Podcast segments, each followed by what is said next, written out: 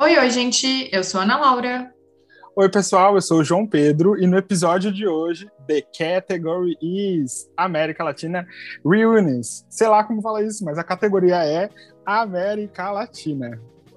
É isso mesmo, pessoal. Vamos falar de turismo na América Latina, mas antes de dar início, vamos apresentar a nossa convidada Mariana Galindo. Seja bem-vinda. Seja bem-vinda.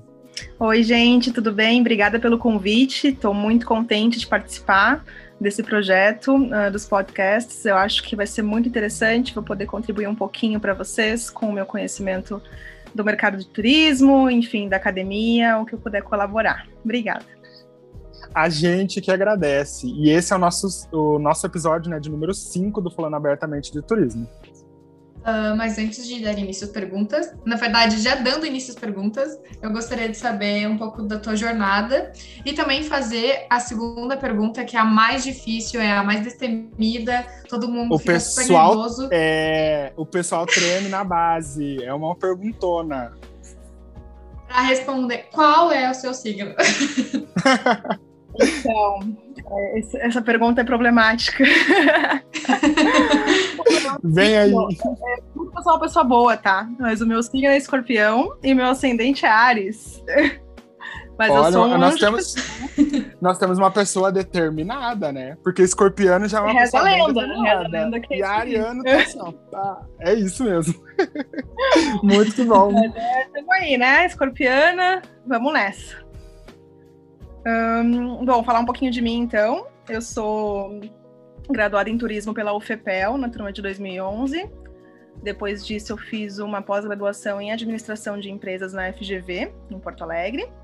E atualmente eu sou estudante de novo de graduação, faço bacharelado em relações públicas. Voltei para a área acadêmica, diga-se de passagem, e estou querendo fazer aí um, uma ponte entre turismo e comunicação e trabalhar essas duas áreas juntas. Atualmente eu moro em Porto Alegre, mas agora na quarentena a gente vai e volta, né? Eu estou em Pelotas atualmente, na casa dos meus pais, fazendo uma quarentena com eles. Acho que é isso, vai surgir mais algumas coisas, mas eu vou falando para vocês no decorrer do episódio. Bom, a gente quer saber se, com base nas suas experiências, o desenvolvimento do turismo é diferente de outros lugares que você conheceu ou é semelhante. Então, eu tive a oportunidade durante a faculdade de realizar dois intercâmbios culturais, né? Fugindo um pouquinho de América Latina. Eu fui para os Estados Unidos. Uh, eu tive dois intercâmbios de trabalho e depois que eu me formei, eu fiz um trainee. E é bem diferente do, de como a gente uh, cuida do turismo na América Latina. Na América Latina eu já estive na Argentina e no Uruguai. E eu né, trabalho como operadora, então a gente tem muito, muita procura de Peru, Chile, Caribe, né? Tem vários destinos que são procurados, mas eu senti que existe sim uma diferença. Uh, tanto de avanço de tecnologia quanto da forma como a população mesmo enxerga a atividade. Aqui no Brasil, as pessoas têm dificuldade de enxergar, né? As comunidades locais têm dificuldade de enxergar a atividade turística como uma atividade econômica que pode dar certo, que pode trazer coisas boas. Muito, eu acredito, por causa do poder público, né, que não investe tempo e dinheiro e recursos para que a população se sinta parte da atividade, né? Muitas vezes a população nem é consultada, né? A gente sabe aí que os destinos massificados aqui no Brasil é tudo na base do vamos ver e vai indo, então o planejamento é muito pouco. Mas sim, eu sinto que existe uma diferença. Uh, Europa também é, é, um pouco diferente. Conheço Londres, conheço Paris e também são é, posturas diferentes no turismo. Talvez porque eles já estejam nessa vibe há muito mais tempo que nós, né? Já recebem turistas há mais tempo, enfim mas a gente tem muito que aprender ainda e alinhar enquanto gestão de turismo mesmo. E foi muito legal de você trazer esses contrapontos de outros lugares, porque às vezes parece muito distante que não seja aplicado para cá. Quando eu tive a oportunidade de ir para o intercâmbio na Argentina, eu fui com uma visão, eu achava que o turismo estava dentro de uma caixinha só. E aí, quando eu cheguei lá, a partir da experiência, eu comecei a olhar e falei assim: meu Deus, a gente podia aplicar aqui no Brasil, isso poderia acontecer. Mas a dificuldade que a gente encontra aqui, inclusive durante o período de graduação, é exatamente essa: a comunidade. As pessoas elas não sabem, né? Não sei se é uma síndrome, teria que estudar melhor uma síndrome de, do medo de, sei lá, de colonismo, né? Colonialismo, das pessoas virem tomar, explorar, e aí acaba trazendo esse essa insegurança, né? Porque toda vez que fala de desenvolver o turismo, o pessoal consegue ver a potencialidade, mas só vê como exploração, como acabar cheio de gente, é, só na, nas partes problemáticas, né? Não vê Exato. o desenvolvimento que pode trazer através da atividade. É, eu acho que até a, a, faculdade em si, ela tem um papel interessante. Eu não sei como é que é a FURG, mas a UFPEL tinha uma base bem sólida nessa questão de turismo e social, assim, né? Ah, era o curso era voltado para academia, ainda é, acredito eu, né? Não tem muita parte mercadológica. E isso possibilitava também a nossa formação crítica, né? A gente identificar isso, esse gap, né? Essa lacuna aí entre comunidade e empreendedores, enfim, né? O, os empreendimentos e tal. E quem é que faz, quem é que vai fazer essa ponte? Quem é que vai fazer esse pessoal conversar e se entender e perceber que, né, dá para todo mundo se ajudar?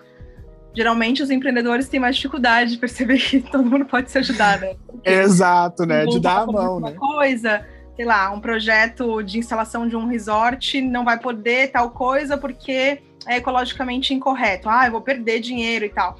Geralmente o lado da, da grana tem mais dificuldade de né, ceder e se adequar aos, aos ambientes. E a gente aqui no Brasil tem uma legislação muito falha e muito maleável, porque as pessoas conseguem contornar e aprovar umas coisas loucas, assim, tipo, de construção em área de proteção ambiental, de prédio, para praia que não pode ter prédio, tem prédio de tipo 10, 15 andares, então aqui é meio que é fora da curva, assim, o nosso, a nossa pegada.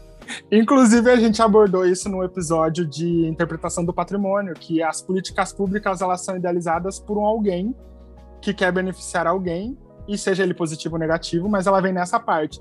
E geralmente quem está mais interessado nessas políticas públicas de fachada são pessoas que têm poder aquisitivo muito grande, para incorporar aquilo que elas já querem trazer para isso. Rende muita coisa, né? A gente chega aqui no podcast quer falar de uma e acaba ah, juntando. Isso aí vai render um muito, né? Fazer um outro episódio. Boa. Mas trazendo para a parte da América Latina, tem muitas cidades que elas se parecem.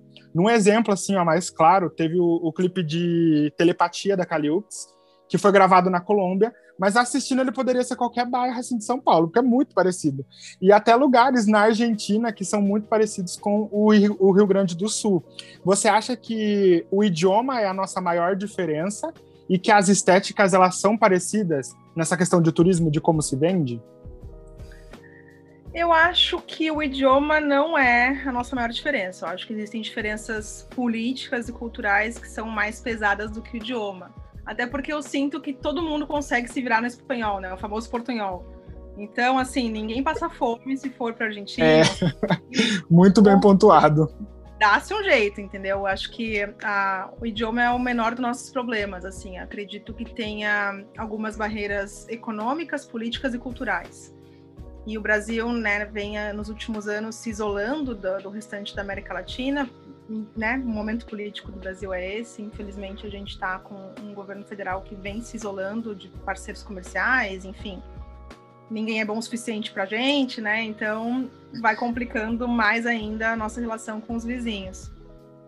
Mas eu acho que que barreiras políticas são mais fortes do que, as, do que as culturais em si. Porque as culturais a gente consegue né, ir para um outro destino justamente para vivenciar essa cultura. Né? É isso que torna a viagem tão gostosa, de tu ir para uma cultura diferente, vivenciar aquilo e voltar com essa experiência.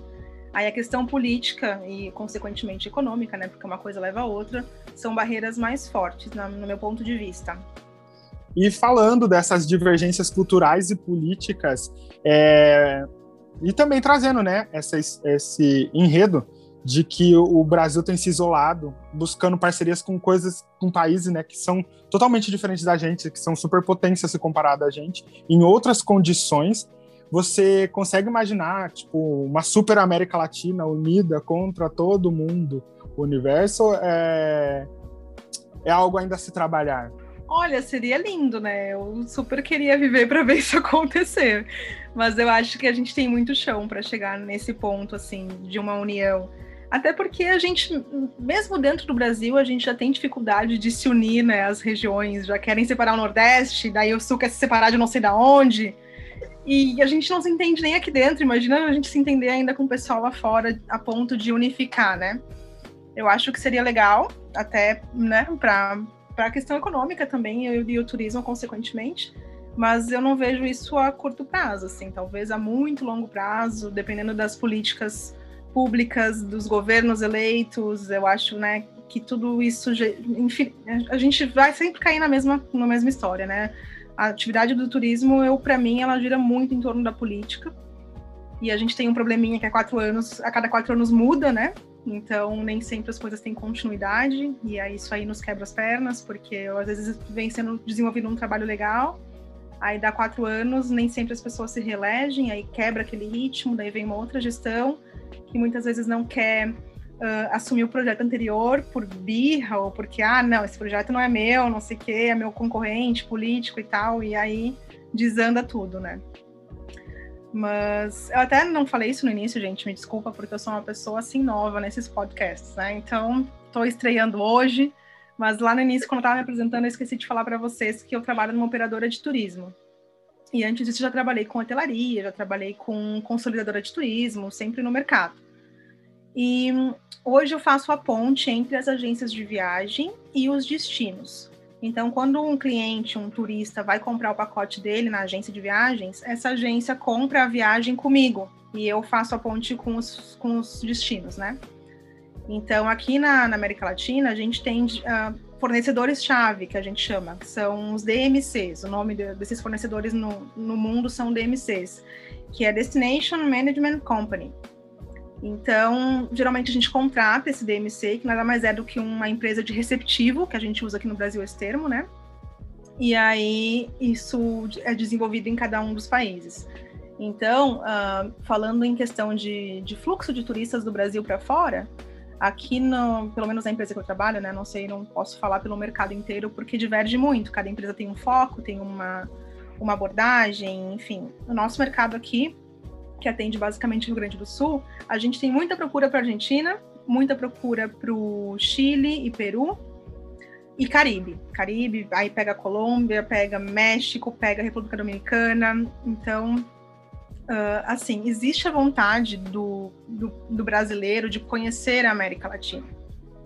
Mas nem sempre eu vejo que isso é por uma questão cultural. Às vezes a pessoa, tipo, não sabe muito bem o que aquele, aquele destino vai oferecer para ela. E isso a gente tenta sempre incrementar, né, no, no dia a dia, no trabalho e tal, com justamente com as informações desses fornecedores locais, desses DMCs, para possibilitar uma experiência mais rica, assim, mas a gente muitas vezes acaba caindo no turismo de massa, que é o que acontece aqui no Brasil também, né? A gente não tá. Não, isso não é exclusividade do Brasil, os outros países também têm isso, né? E, e assim, a atividade, para tu pensar a atividade do turismo como um todo, assim, tipo, de, de uma pontinha a outra, tem muitas coisas que precisam ser ajustadas para a gente ver o processo como um ideal, assim, sabe? Onde todo mundo sai ganhando, ou pelo menos perdendo menos, e, e para o turista em si vivenciar uma cultura diferente, né? Você acha que, é, falando agora sobre essa questão de que é, tem interesse por outros países, outros destinos da América Latina? Vou fugir um pouco do script aqui, mas vamos seguir no baile. Vamos lá, eu nem fugir, então tá liberado. É, bora lá. É, você acha que a visão é, tem interesse em outras é, outros países aqui da, da América Latina, ele é repentino, porque, por exemplo, quando eu era criança, muita gente falava assim, não, vamos para Disney, vamos para a Europa, sendo que você podia, além da moeda ser valorizada na época, mais do que agora, é, você poderia ir para outros destinos aqui na América Latina com menos e tinha um contato muito maior, né? Trazendo essa parte de proporção. Você acha que está tendo essa, uma, uma, mudança nessa procura? É, de destinos da América Latina está tendo um, um, certo conhecimento maior de, de imagem, por exemplo, de, de praias na Colômbia, é, de subir lá em Machu Picchu, no Peru, de ir para o Chile tomar um vinho, sabe? Tem todo um glamour que agora eles atrelam também a, a imagem do, da América Latina, ou você ainda acha que está mais naquela ilusão de, ah, vamos Disney?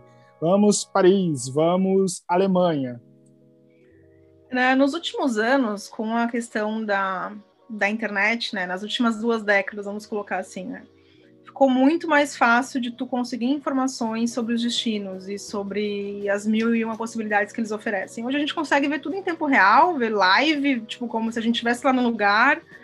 É uma coisa, assim, uh, muito louca se a gente parar para pensar como é que era, como é que funcionava o turismo há 20 anos atrás, sabe? Como é que se emitia bilhete aéreo, tipo, é muito, muito louco. Mas com, é verdade. A, com, essa, possibilidade da informação facilitada, Uh, eu sinto que o turista ele tem buscado uh, os destinos da América Latina não só por questão financeira, porque muitas vezes ele gasta mais aqui na América Latina do que se ele fosse, por exemplo, para a Europa. Mas justamente por essa por essa vontade, tipo assim, Caribe, as praias são lindíssimas, sabe? Não, óbvio, não para ir para Maldivas, tu vai gastar o triplo do valor, mas muitas vezes não perde muito para Maldivas se tu for para uma praia legal no Caribe, sabe? A, o destino coisa... de prima rica e o destino de prima pobre. Aquela, aquele dilema. Exatamente, né? Aí a gente cai no perrengue chique. Ai, muito triste, eu vou ter que ir para uma praia na Colômbia, não vou poder ir para Maldivas. Ai, que dó, né? Mas é bem isso. Acredito que como as informações estão facilitadas, e a maioria das agências e operadoras aqui no Brasil, elas estão online, né? Então, produzindo conteúdo toda hora.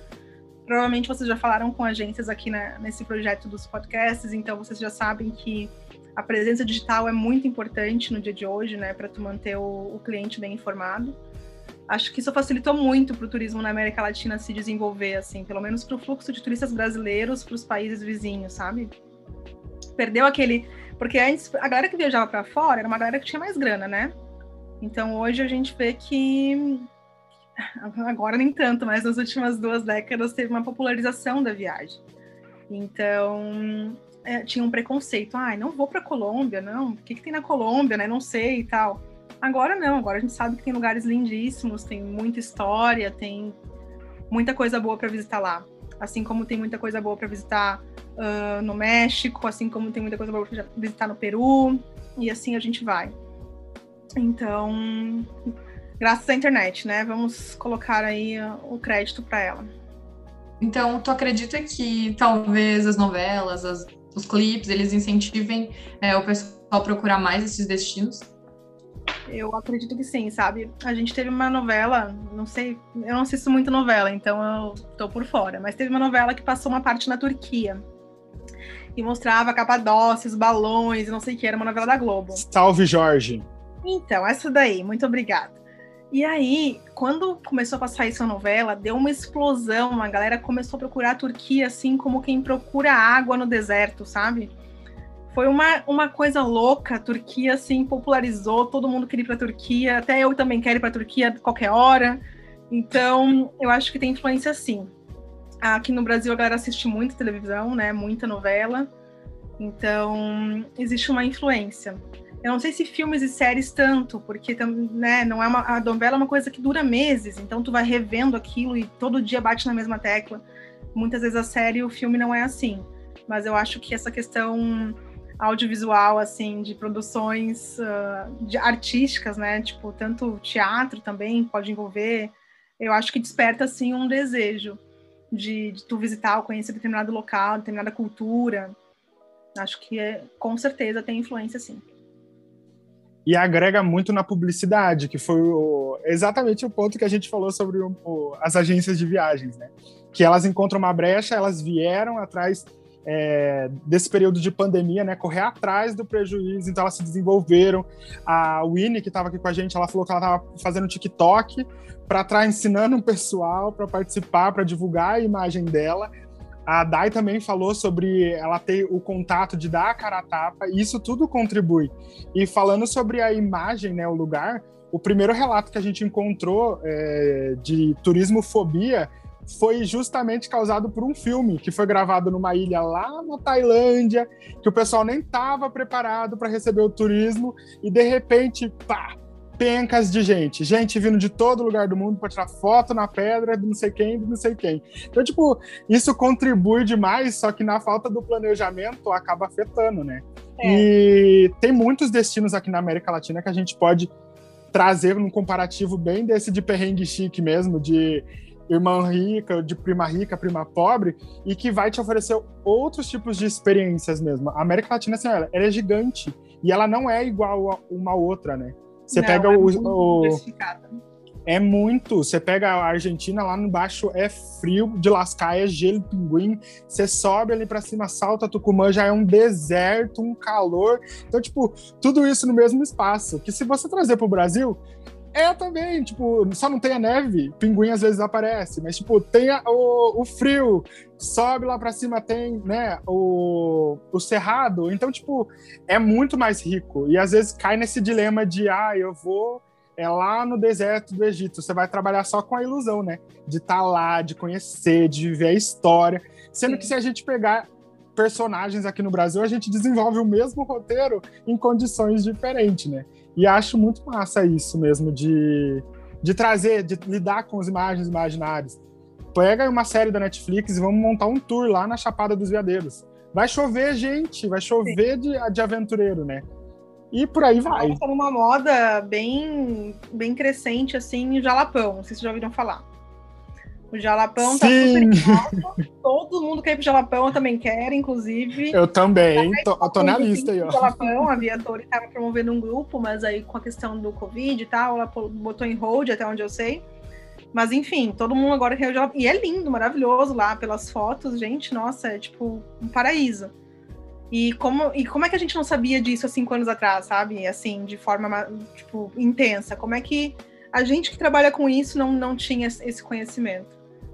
Então, os destinos têm, às vezes, uma dificuldade de se promover. Isso é, é até é um, um tema para um, um podcast mais intenso, assim, sobre promoção turística. Eu acho que rende bastante. Mas é Com certeza. Falou, a América Latina tem de tudo. Tu, tudo que tu quiser tem tem a era pré-colombiana, tem maias, astecas, tem, tipo, tudo, tudo tem. Então, uh, realmente não precisa ir muito longe para conseguir história, para conseguir cultura, para conseguir beleza natural. Uh, aqui pertinho da gente mesmo, se tu vai ali na Patagônia, gente, Patagônia é um sonho, né? O, é o meu próximo destino, tá na lista do. É um sonho mesmo. Meu eu quero Deus. fazer uma, eu quero fazer uma road trip, assim, tipo uns 15 dias, descer de carro e aproveitar e ir parando. Eu acho lindo, lindo, lindo. E eu acho que é, essa a trip, assim, ó, América Latina é o meu sonho, porque o, o idioma já foi algo que eu gostava bastante do espanhol, né? Aí depois que eu tive a experiência de ir para lá e falar o espanhol, eu ficava assim, ó, maravilhado com tudo. Às vezes eu tava sendo insultado, mas eu não tava nem aí, porque eu tava sendo insultado em espanhol. Eu dava até um, um agrado. Pode vir e insulto, pode manda, vir. Manda lá. e eu tô entendendo. Mas é muito legal porque a gente troca todas as visões, né? Tipo, antes de ir para lá, pra Argentina, eu olhava e falava assim, é tango o povo fala do tango. Vamos, é, vamos comer chouriço, é tango e vamos ouvir a tango, né? E Sim. na minha cabeça não virou a chavinha de que aquilo poderia ser outra coisa, outro espaço, de que existiam outras situações, né? Quando eu cheguei lá, eu sabia que tinha. Eu fui para uma província de São Luís. E quando eu cheguei lá, falaram para mim: nossa, aqui até em 2014 tinha o maior carnaval fora do Brasil. Aí eu peguei e falei assim, meu Deus, carnaval, carnaval, tipo, samba, escola de samba, desfile. E eles é falaram, isso é, é isso mesmo. A gente tem. Então, tipo, a conexão que a gente tem, às vezes, com os outros, ela só tá debaixo do tapete. A gente só não tá conseguindo aproveitar isso de uma maneira coesa, né? E Sim. eles são tão parecidos com a gente quanto no Chile, é, quanto no Peru. Tem costumes que acabam trazendo para todos os lados aqui, né? É verdade, é verdade. Muitas semelhanças, né? Muitas. Agora, retornando um pouquinho na tua graduação, na tua primeira, a gente queria saber se tu já imaginava é, que chegaria aqui, se já era algo, é, se foi algo natural ou no fundo tu já sabia que isso ia acontecer? Não, não sabia que eu estaria aqui, não sabia que isso ia acontecer. Tem muita coisa que não nos contam na faculdade, né? A, a UFPEL mesmo, o nosso curso não era muito antigo quando eu entrei, eu entrei em 2007.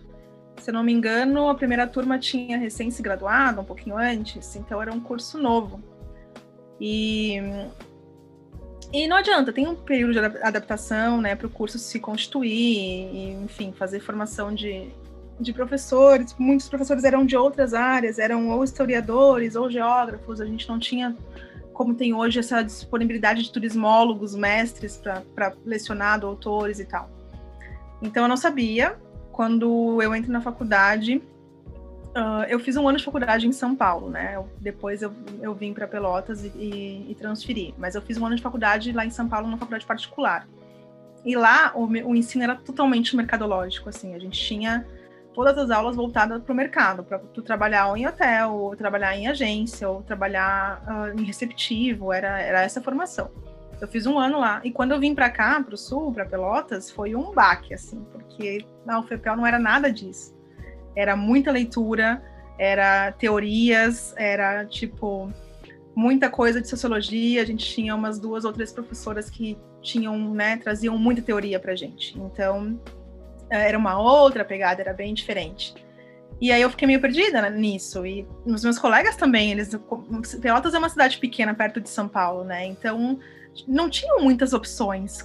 As pessoas não conseguiam visualizar o turismo, né, de uma forma ampla, porque muitos estavam saindo do colégio, né, 18 anos, não sabem muito bem como é que vai ser e não tem essa percepção da atividade.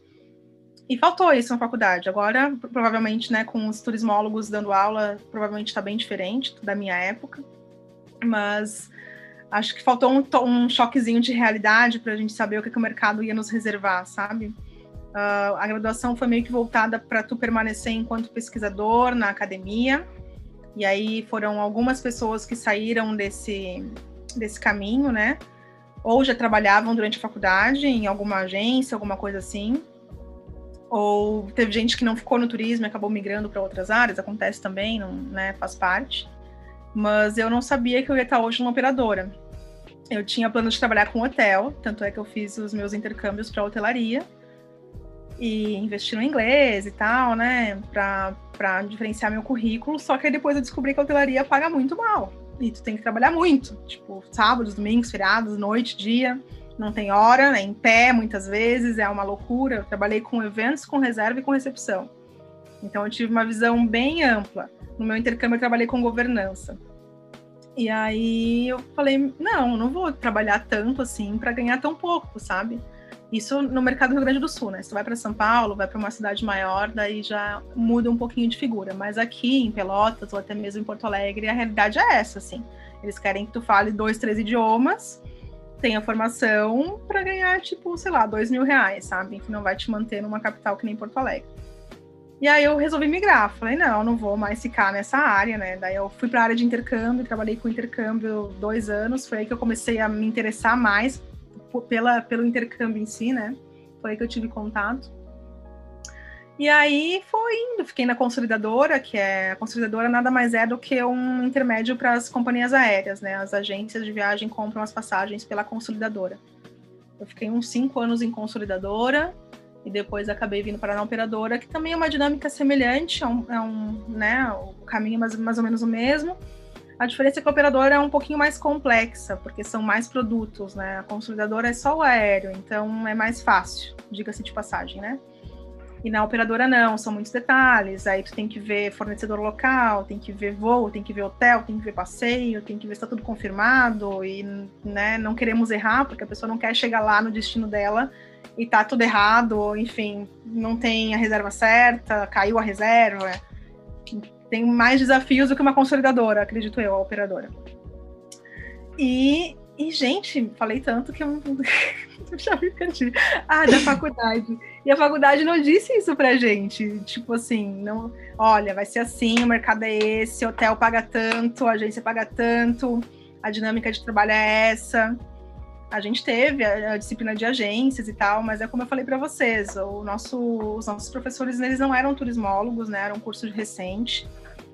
E eles eram bem dedicados, buscavam informações, óbvio, né, como pesquisadores e tal, mas não tinham uma vivência mercadológica. E que isso eu acho muito importante. Eu acho que todo mundo que está dando aula tinha que ter pelo menos um pouquinho de uma vivência no mercado de trabalho, sabe? E a gente encontra muitos pesquisadores que, tipo assim, saíram da faculdade, foram para mestrado, foram para doutorado e nunca trabalharam efetivamente foi um estágio ou outro, né, um projetinho pequeno, mas nunca teve um, um, uma experiência mais complexa. E isso é, é bem interessante na hora de tu passar esse conhecimento para os alunos, né? Eu acho, acho válido, assim. Acredito que seria interessante se, se os professores tivessem essa, essa carga, assim, de, de experiência. A Daiane falou isso na, no podcast dela, pelo fato dela ter tido experiência, às vezes ela corrigia a própria professora, porque ela falava, não, ah, não é, é bem assim, não, não é assim. Acontecia, e não era só ela, tinha outras pessoas também que trabalhavam com isso, que às vezes também corrigiam. E eu acho que é, é saudável, assim, essa troca, né? Porque a gente tá, tá lá para aprender, mas a gente sempre pode ensinar alguma coisa, ninguém sabe tudo, né? Os professores não são donos da verdade. Mas era um pouquinho frustrante, assim, tu saber que tu tava lá indo para aprender e tu sabia mais do que a pessoa que tava te ensinando sobre uma coisa que é básica, tipo, disciplina de agência de viagem. Tu tem que saber como é que funciona a agência de viagem, sabe? Mas é, é nisso. Eu acho que, tipo, eles se esforçam para conseguir, para ir atrás dessas informações, só que a ausência dessa conexão com o mercado não possibilita isso, porque, tipo, a gente teve que estudar turismo e motivação e aí tinham exemplos que a, a, professora trazia que eles eram totalmente voltados ao mercado. E aí a gente falava, tá, mas como desenvolve isso? E ela não sabia muito bem explicar, chegar. Então, tipo, ela se esforçava para dar uma coisa que muitas vezes não estava no contexto dela, mas ainda assim era limitado, né? Por isso que quando a gente participa de semanas acadêmicas, ciclos de palestra, o, o próprio podcast é para trazer essas possibilidades de ouvir pessoas que estão no mercado que falam para a gente assim, olha, vai com calma, não funciona assim, tá atrasado, e entre outras posições, porque querendo ou não, não tem como a gente chegar na faculdade e falar assim, agora todo mundo vai trabalhar numa agência de viagem, metade vai trabalhar numa operadora porque não é funcional, né? E até desmerece a história deles. Mas seria importante mesmo que trouxessem isso, por exemplo, numa próxima vaga que fossem contratar de professor ou coisa assim, né? Para poder ajudar os alunos de turismo mesmo nesse quesito. Eu acredito que essa realidade dos professores e da experiência no mercado de trabalho vem mudando. Eu percebo que alunos mais velhos estão entrando no mestrado em turismo já, né? Turismólogos que já estão atuando no mercado, estão buscando agora essa carreira acadêmica. E, e isso tá para mudar, porque no momento que esses profissionais chegarem na, na, na academia para dar aula, né, depois do mestrado e doutorado realizado, eles vão poder contribuir de uma forma mercadológica. Então, uh, não vai ser para agora, óbvio, porque né, a gente está vivendo essa leva uh, de, de profissionais buscando academia, mas eu acredito que, sei lá, em cinco anos, talvez no máximo dez, a gente já tenha, tanto nas instituições públicas quanto privadas, professores que tenham vivência mercadológica.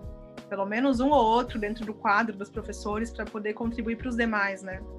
Não digo que todo mundo tem que ter experiência, não é isso. Eu sei que, né, muitas vezes a pessoa escolhe um outro caminho e, tá, e é super válido. E eu tenho amigas que fizeram isso, saíram de, da graduação, foram começar doutorado e são profissionais fantásticas, assim, que eu, são inspirações para mim. Mas o outro lado também é válido, né? De tu ter uma experiência antes de efetivamente ingressar na academia enquanto professor. E é exatamente isso que você falou, porque querendo ou não, é um curso novo, né? Nosso curso, se não me engano, a primeira turma foi em 1996. Ele é um bebê se comparado aos outros.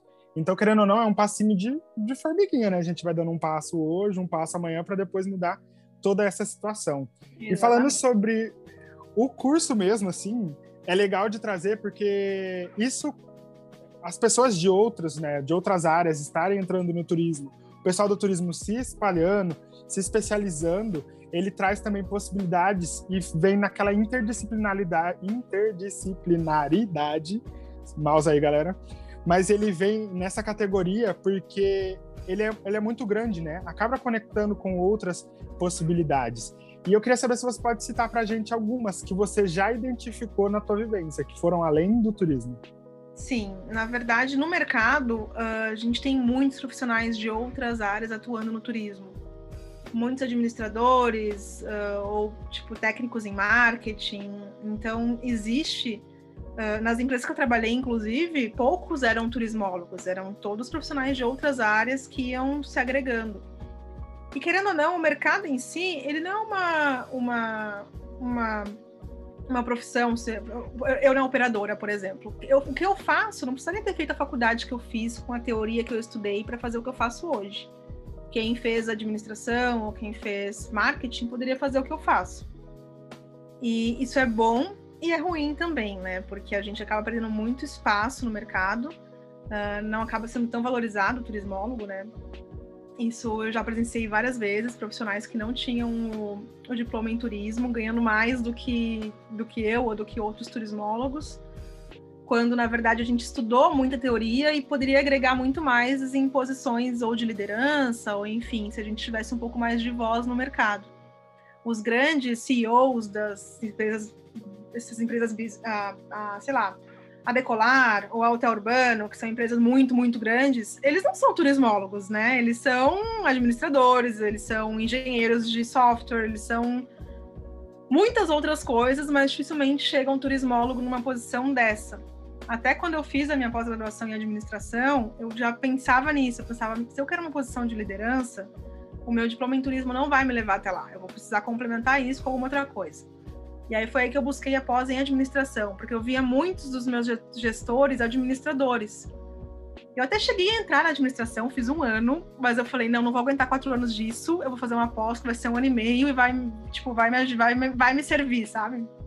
Vamos de outro caminho. Exatamente, porque é, eu sou, assim, a parte financeira, a gestão de, de ah, gestão financeira para mim, eu tive na pós, inclusive, é muito difícil, assim, eu não tenho aptidão nenhuma para números e cálculos, então, na graduação de administração, isso me, acabou comigo, assim. Contabilidade e gestão financeira foi péssimo. Mas, enfim, busquei isso porque eu visualizei na minha, nos poucos anos que eu tinha de experiência que eu precisaria disso para chegar numa posição de liderança, porque nenhum dos meus gestores era turismólogo, né? E essa é uma realidade triste, que também não nos contam na faculdade, né? Que, ah, olha só, não vai ser esse mar de rosas, né? Vai ter que fazer uma pós, vai ter que fazer ou um mestrado, enfim, para complementar a tua formação, porque realmente o curso de turismo é muito geral, né? Ele te dá várias opções, pode trabalhar com várias coisas, ele realmente é interdisciplinar. Tanto é que na nossa, na nossa faculdade, na UFPEL, né, nos anos que a gente estudou, que foi de 2007 a 2011, tinham historiadores, tinham uh, geógrafos, tinha, tinha administradores também, porque o nosso departamento era junto com a administração. Então, assim, olha, é, foi válido, foi muito válido, aprendi muito, né? Não tenho nem o que falar, assim, mas já existia essa questão de outras áreas também invadindo o espaço do turismo, assim.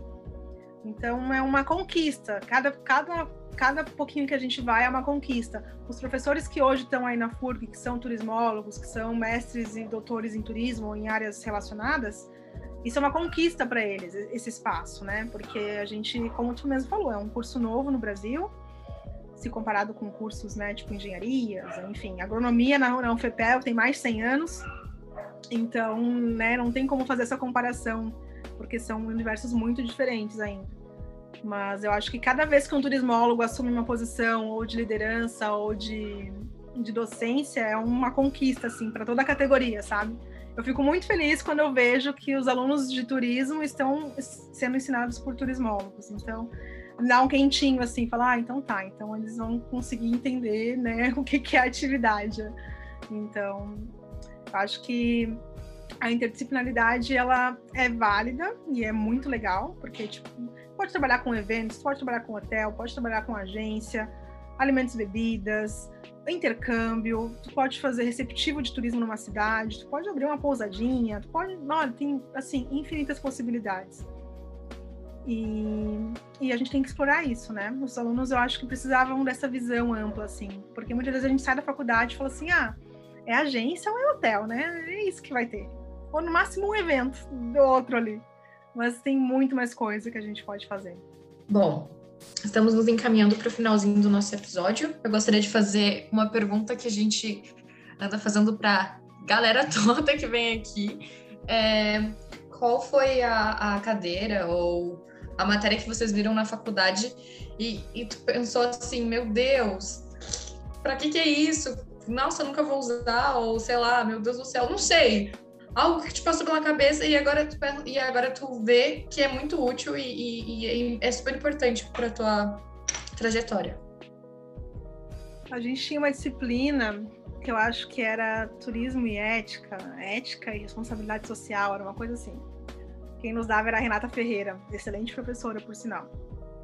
E na época ela passava uns textos assim extensos, porque realmente é um tema que tem muita teoria, né? E na época a gente falava, meu Deus, é muita coisa para ler. Por que, que eu vou usar isso trabalhando, tipo, num hotel, numa agência, de novo caído né, na, mesma, na mesma tecla? Por que, que eu vou usar isso na minha vida, né? Aí hoje eu paro e penso assim, até de volta, agora que eu retornei para academia, né, que eu estou fazendo relações públicas, eu paro e vejo, isso é muito importante. Todos os profissionais tinham que ter isso.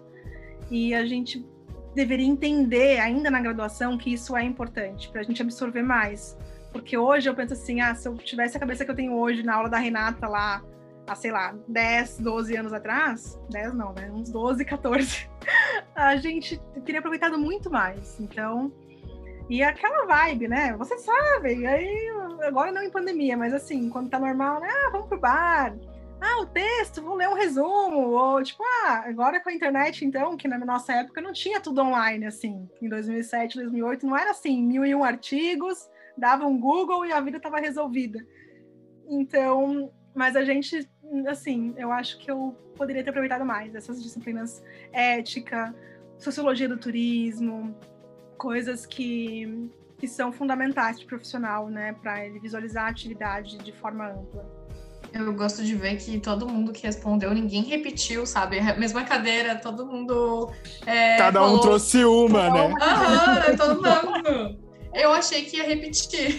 Ah, a gente teve outras cadeiras, assim, que eram, na época, eram meio desconexas, tipo gastronomia, que não era uma realidade que a gente tinha, né? E aí foi bem na época que a UFPEL uh, mudou para o Ângulo, que é o, o, campus lá do Porto, né? E aí tinha uma cozinha industrial. Então fazia sentido, sabe? Mas é uma coisa que, por exemplo, eu nunca usei, eu nunca trabalhei em alimentos e bebidas. Mas eu sabia que era uma possibilidade. Se algum dia eu quisesse trabalhar com isso, né? Existia essa possibilidade de, de, de mercado. Mas são tantas coisas que a gente aprende, né? E cada um acho que se identifica mais com uma coisa ou com outra. E por isso essas divergências nas respostas. Isso que é o legal, né? Porque cada cada instituição, né, ela vai trazer, vai puxar sardinha para uma formação do turismo, né? A FURG, ela vem com a parte história. Então a gente tinha muita disciplina relacionada à história. Então é, é história do turismo, história platina, é, história regional. E aí acabava que a gente falava assim, nossa, pra que isso? Mas é muito legal, porque depois que a gente que é de São Paulo, né, vem pra cá e vai falando para as pessoas, olha, essa estátua foi por causa da pessoa, uhum. é, se chama Pampa por causa do, do, do, do espaço. Então, tipo, você já consegue ir aplicando alguma dessas poucas coisas, né?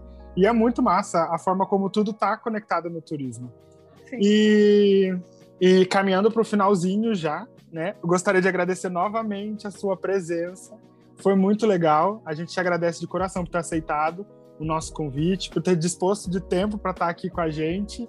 E é isso, só gratidão. Ai, gente, obrigada. Eu sei que eu fugi um pouquinho do tema de América Latina, porque é muita coisa para falar e eu sou uma pessoa que fala pouco, vocês perceberam, né? Mas eu acredito que toda atividade no turismo na América Latina está ligada à formação dos profissionais, está ligada ao momento político que a gente vive, tudo está interligado. Então não tem como a gente pensar num turismo na América Latina sem pensar uh, em como é que os profissionais estão sendo formados, né? Como é que a atividade está sendo uh, gerida nos destinos, como é que uh, os os empreendedores estão visualizando a atividade, enfim, como é que isso, essa engrenagem está encaixando e está funcionando. E Espero que eu tenha contribuído com a minha experiência. Fico à disposição de vocês, se vocês quiserem né, marcar outra coisa, enfim, falar sobre outros temas.